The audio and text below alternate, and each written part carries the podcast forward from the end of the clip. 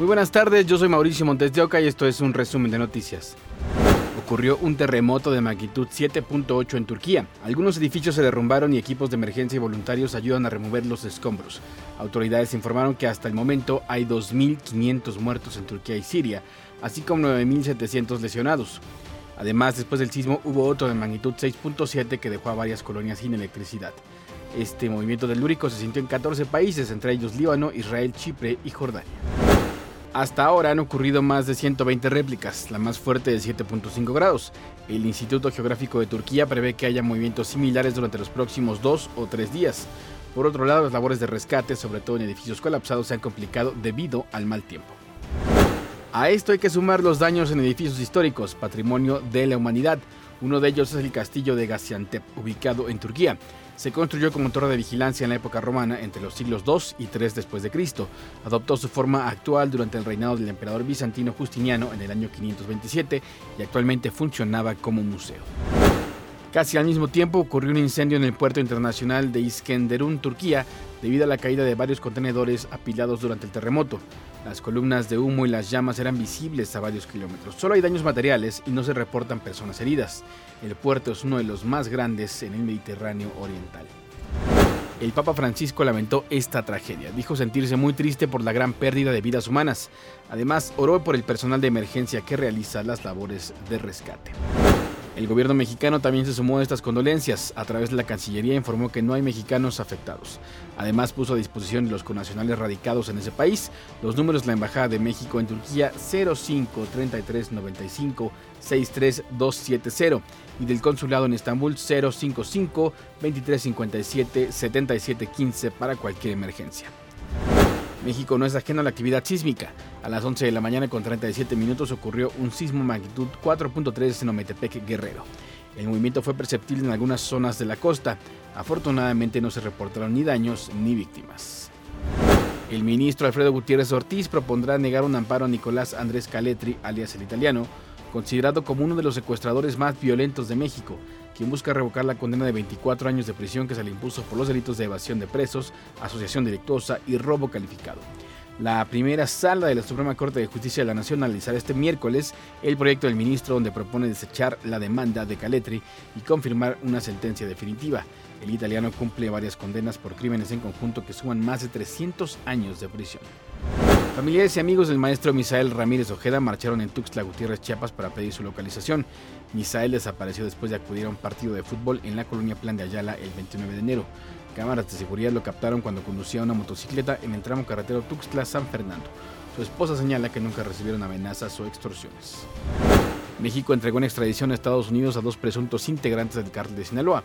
Se trata de Benjamín Islas Melfabón, quien según las investigaciones era administrador en México de la distribución de metanfetaminas en el sureste de los Estados Unidos, mientras que su pareja sentimental Verónica Adrián Sánchez se le acusa de fungir como intérprete del español al inglés para concretar la venta de drogas. La Fiscalía General de la República destruyó 11 vehículos con blindaje artesanal que fueron asegurados en diversos enfrentamientos en Nuevo Laredo, Tamaulipas.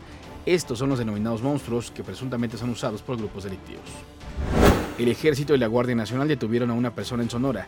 Se aseguraron más de 400 kilogramos de posible metanfetamina y un tractocamión, el cual procedía de Escuinapa, Sinaloa, con destino a Tijuana, Baja California. Las fuerzas de seguridad pasaron la caja del automotor por rayos gamma y localizaron el cargamento oculto en el techo de la caja. Un juez vinculó a proceso al hombre detenido con una avioneta que llevaba casi 224 kilogramos de clorhidrato de cocaína en enero dentro de la reserva de la biosfera de Montes Azules en Ocosingo, Chiapas. Militares detuvieron a Carlos G. con el cargamento de droga. Además, se aseguró un arma de fuego, tres cargadores y 19 cartuchos útiles, según la Fiscalía General de la República. Este lunes, en el juicio en contra de Genaro García Luna en la Corte de Nueva York, declaró Héctor Villarreal Hernández, ex tesorero del gobierno de Coahuila. Aseguró que se cometieron actos de corrupción que tenían que ver con el cobro de comisiones por obras.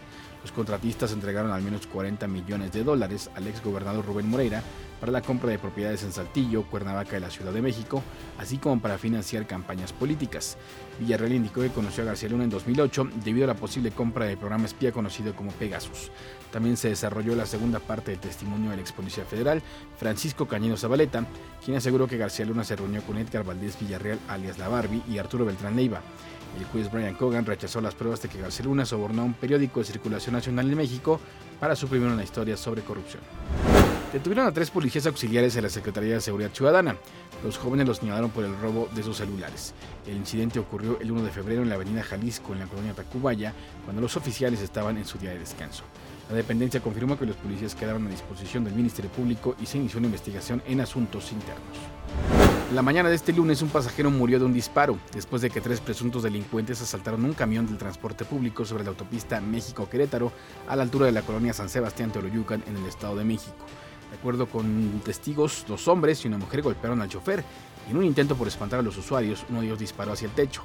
La bala rebotó e impactó en la cabeza a un pasajero. Los criminales huyeron. Los usuarios de transporte público se perciben inseguros en los centros de transferencia de la Ciudad de México. Centros de transferencia modal o mejor conocidos como paraderos.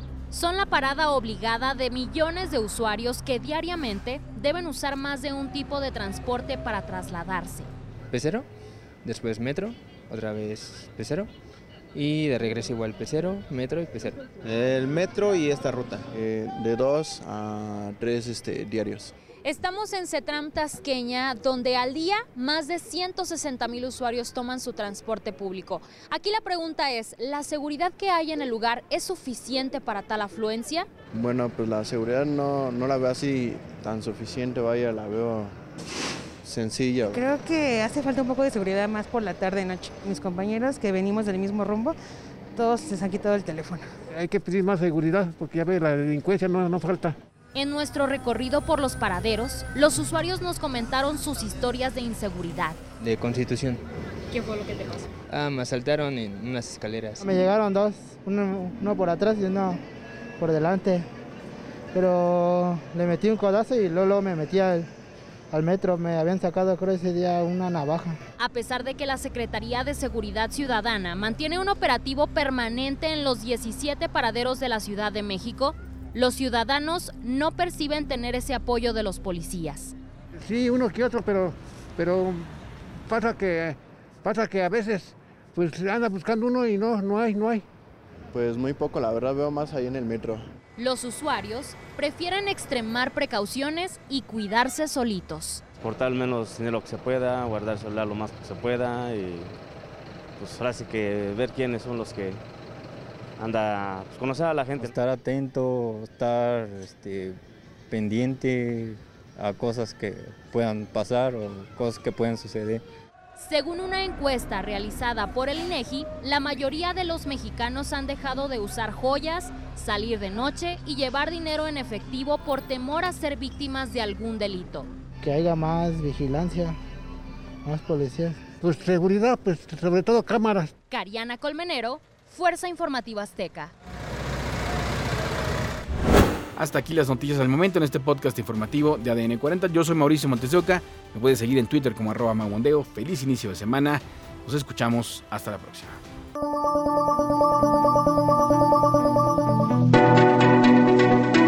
Este podcast es presentado por VAS, la super app que te ofrece muchas y nuevas formas de pagar todo lo que quieras con tu celular.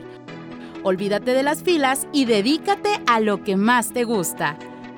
Ver tele en vivo, películas, escuchar música, podcast y estar siempre enterado de las noticias más importantes.